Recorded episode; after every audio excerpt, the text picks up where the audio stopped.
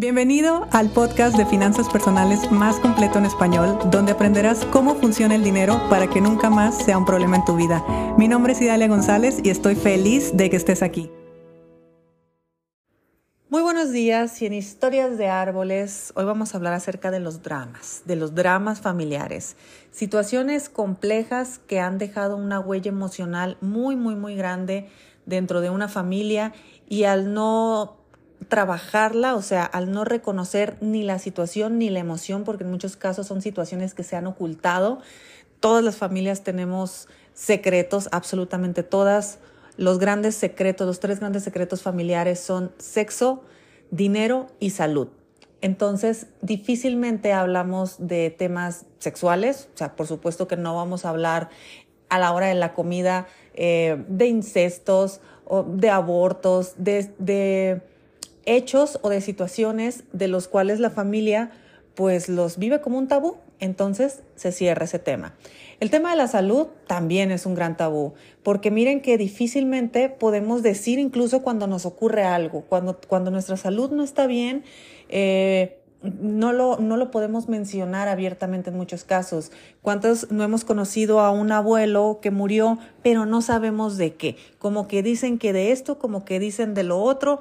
¿Cuántas enfermedades mentales en muchos casos ha habido en, la familia y simplemente se rechaza, se hace como si no existiera, se evita hablar de eso y con el dinero ni se diga, porque no solamente es hablar de mucho dinero, sino que también de poco dinero y en muchos casos las dos cosas, las dos cosas avergüenzan igual, el tener mucho y el no tener.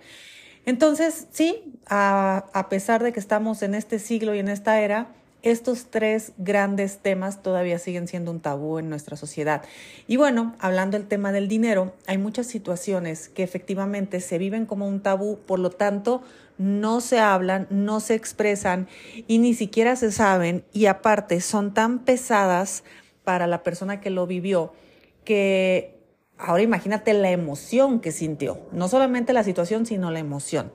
Y como ya hemos dicho anteriormente, la emoción es la pieza fundamental en el estudio de los árboles, porque la emoción es lo que va pasando de generación en generación. Sí, las mismas situaciones en muchos casos, pero a veces no es la misma situación, pero se provoca que se vuelva a sentir lo mismo. Ahora sí que es literal ponerte en los zapatos de la otra persona. Si tú juzgas demasiado a alguien de tu casa, de tu familia, de tus ancestros, pues probablemente a la vida te va a mandar un regalito donde tú sientas exactamente lo que esa persona sintió y verás cómo no, no vuelves a juzgar jamás eso. Entonces, hay situaciones complicadas de trascender y de sanar en árboles. Por ejemplo, homicidios.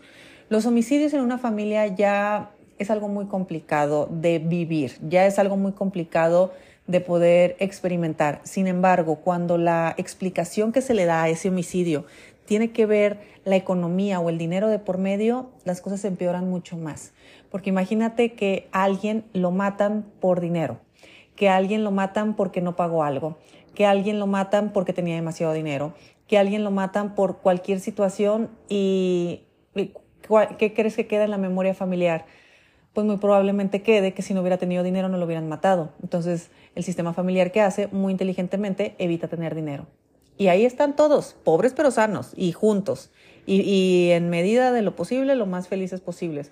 Porque no se permiten crear riqueza, porque para sus inconscientes tener dinero es abrir la posibilidad de que los maten. Existen asaltos, eh, existen secuestros, este tipo de situaciones también con una carga emocional muy, muy fuerte, porque si bien no todos los eh, secuestros, lo voy a, voy a utilizar este ejemplo, es por dinero, que sí, en su mayoría sí, pero también hay muchos secuestros nomás para asustar o para otra, cualquier otra cosa. Cuando existe un asalto, un, asalto, pero un secuestro, sobre todo en una familia, entonces también el inconsciente familiar se queda como que es mejor no tener dinero. Eh, si no tienes dinero, no te van a asaltar, si no tienes dinero, no te van a matar, si no tienes dinero, no te van a secuestrar. Y todas estas situaciones es porque necesariamente tuvieron que haber ocurrido.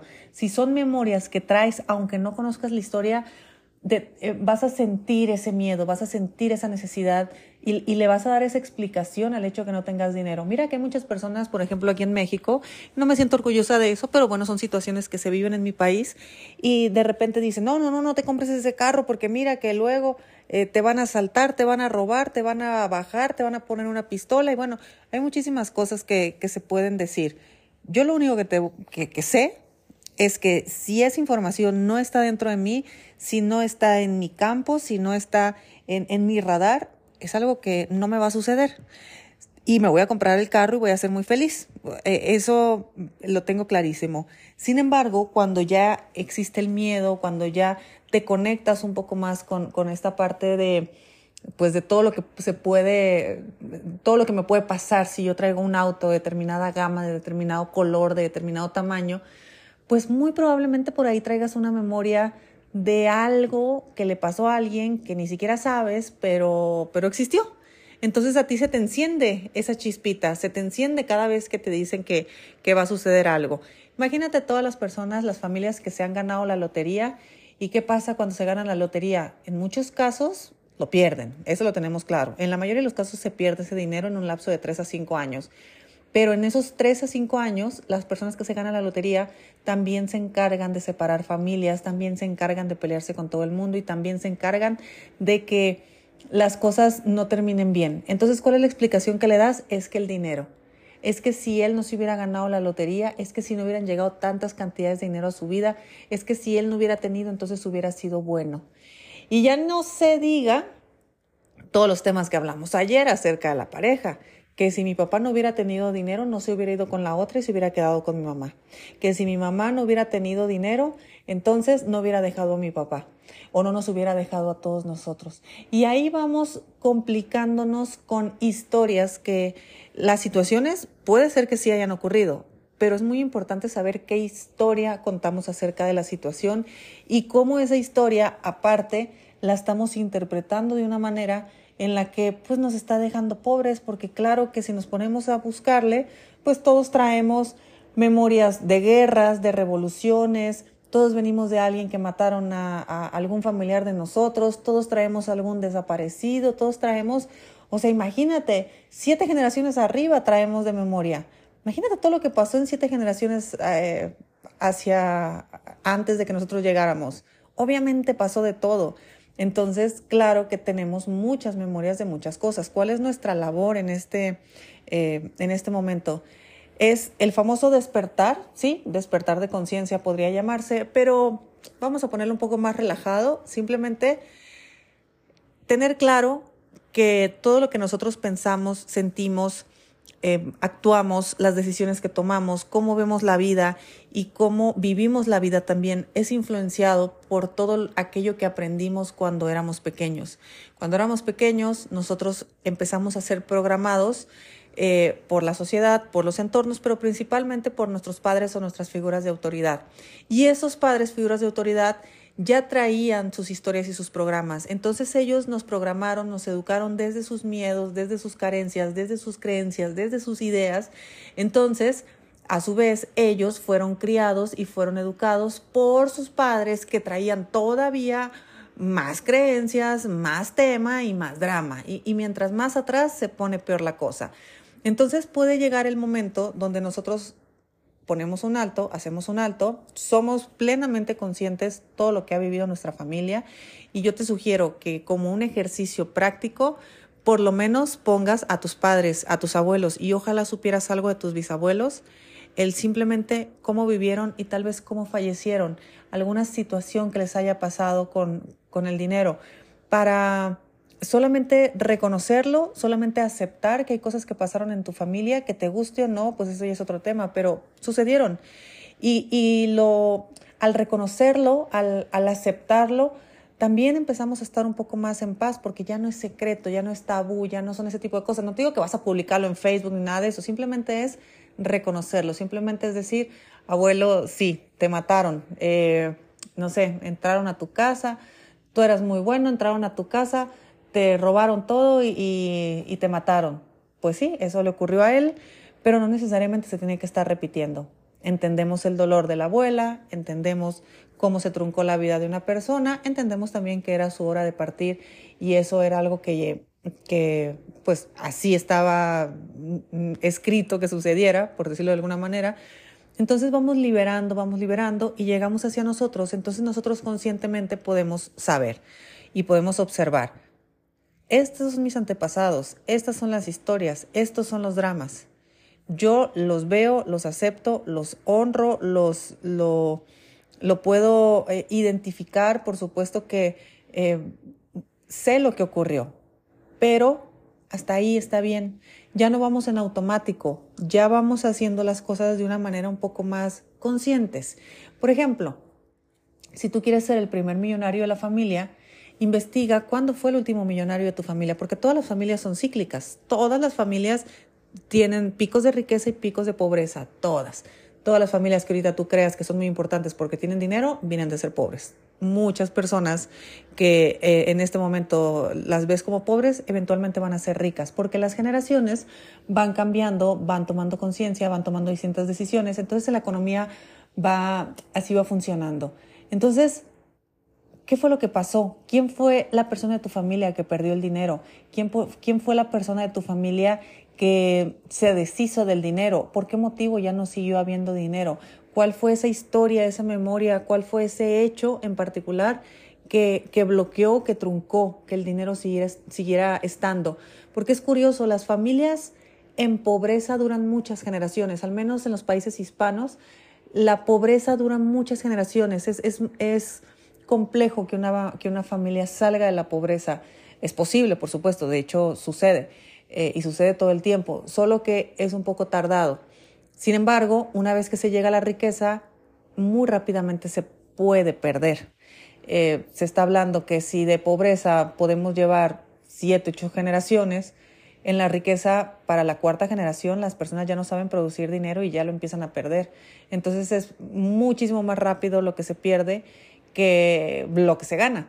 Así que yo sé que no vas a saber qué pasó 8 o 10 generaciones antes de ti, pero sí puedes empezar a observar lo más atrás que puedas, cómo vivían el dinero, cómo se experimentó, qué habrá pasado.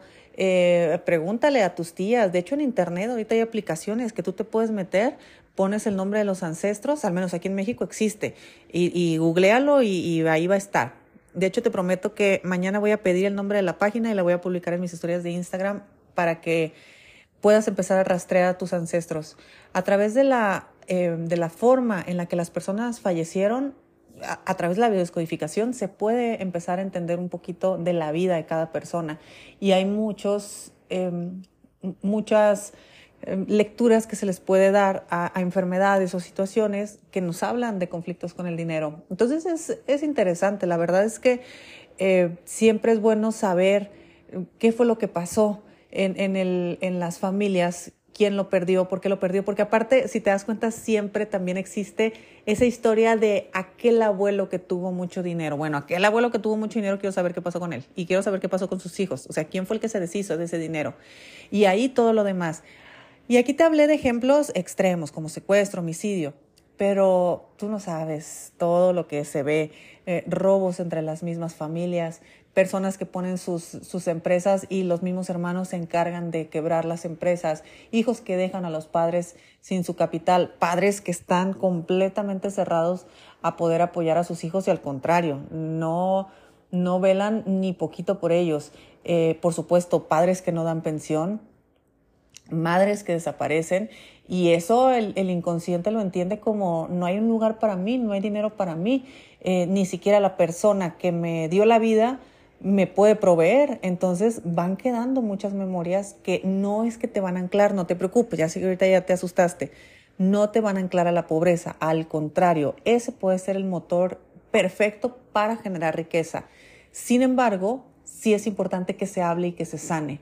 Sí es importante que en algún momento las siguientes generaciones estén enterados de lo que ha pasado, porque si uno tiene información uno puede tomar acción, pero si uno no tiene información uno va nomás ahí creyendo que la vida es muy difícil y que todo me pasa a mí. Entonces hagamos este momento de detenernos, empezar a observar nuestro árbol, nuestros ancestros con muchísimo respeto, sabiendo sabiendo principalmente que todo lo que hicieron fue lo mejor que lo pudieron hacer. Eso no hay duda. Y si nosotros hubiéramos estado en su lugar, hubiéramos hecho exactamente lo mismo, hubiéramos actuado igual porque estuviéramos pensando igual, porque seríamos ellos, así de fácil. Entonces, em, sanar un árbol también nos habla de la aceptación y del respeto hacia, hacia los nuestros, de la aceptación y el respeto hacia todo lo que vivieron, honrando, honrando todo lo que se pudo, eh, todo lo que se vivió y hacer hasta cierto punto que las cosas valgan la pena. ¿Tú crees que yo no tengo a mis dos abuelas, a mis cuatro bisabuelas y ahí a, a todo mundo hacia arriba? O sea, yo pienso en las mujeres de mi familia y pienso que están felices de verme, felices por, por la mujer en la que me he convertido, por lo que he logrado y sobre todo por la plenitud con la que vivo mi vida. Y sí, es verdad que hay muchas cosas que socialmente se esperarían de mí, pero también imagínate de qué historias de árbol vengo para el día de hoy yo vivir de esta manera, para el día de hoy yo vivir con mi libertad, vivir con mi poder de decisión, vivir con mi dinero, vivir con todas las, em, las ventajas que tengo el día de hoy. Son, son reparaciones de árbol y, y yo, bueno, ahí entre todos los rituales y cosas raras que hago, muchas veces he hablado con mis abuelas y muchas veces em, pues me he conectado con ellas en el sentido de, de, ya estamos bien, ya se nos acabaron los problemas, ya somos mujeres libres que disfrutamos de la vida sin, sin ningún conflicto o con conflictos mínimos como siempre, pero se van solucionando. Entonces, es lindo llegar a, llegar a ese punto donde, donde, claro, hay historias que te pudieron haber condicionado, pero nada fue determinante. Y nada fue determinante, al menos en mi caso, no fue determinante, porque yo observé lo que ocurría, vi lo que pasaba, honré, respeté y, y, y observé, o sea, pude sacar del tabú muchas eh, cosas que había, que eran tabú y, no con el mundo, sino simplemente conmigo misma. Entonces ya no es necesario que se repitan y ya pude empezar a crear una nueva historia y escribir sobre todo una nueva historia económica. Así que bueno, espero que te haya gustado. Investiga, investiga y prometo subir en mi historia eh, la página, no la recuerdo en este momento, pero incluso es una aplicación, creo que la puedes traer en tu celular. Eh, y si alguien conoce alguna página, dígamelo por favor por Instagram para yo publicarlo también y ahí vamos investigando de dónde venimos. Les mando un fuerte abrazo y nos escuchamos mañana. Si te gustó el episodio de hoy, compártelo con quien crees que necesite escucharlo. Sígueme en mis redes sociales arroba Idalia González MX en Facebook e Instagram. Suscríbete y nos escuchamos mañana.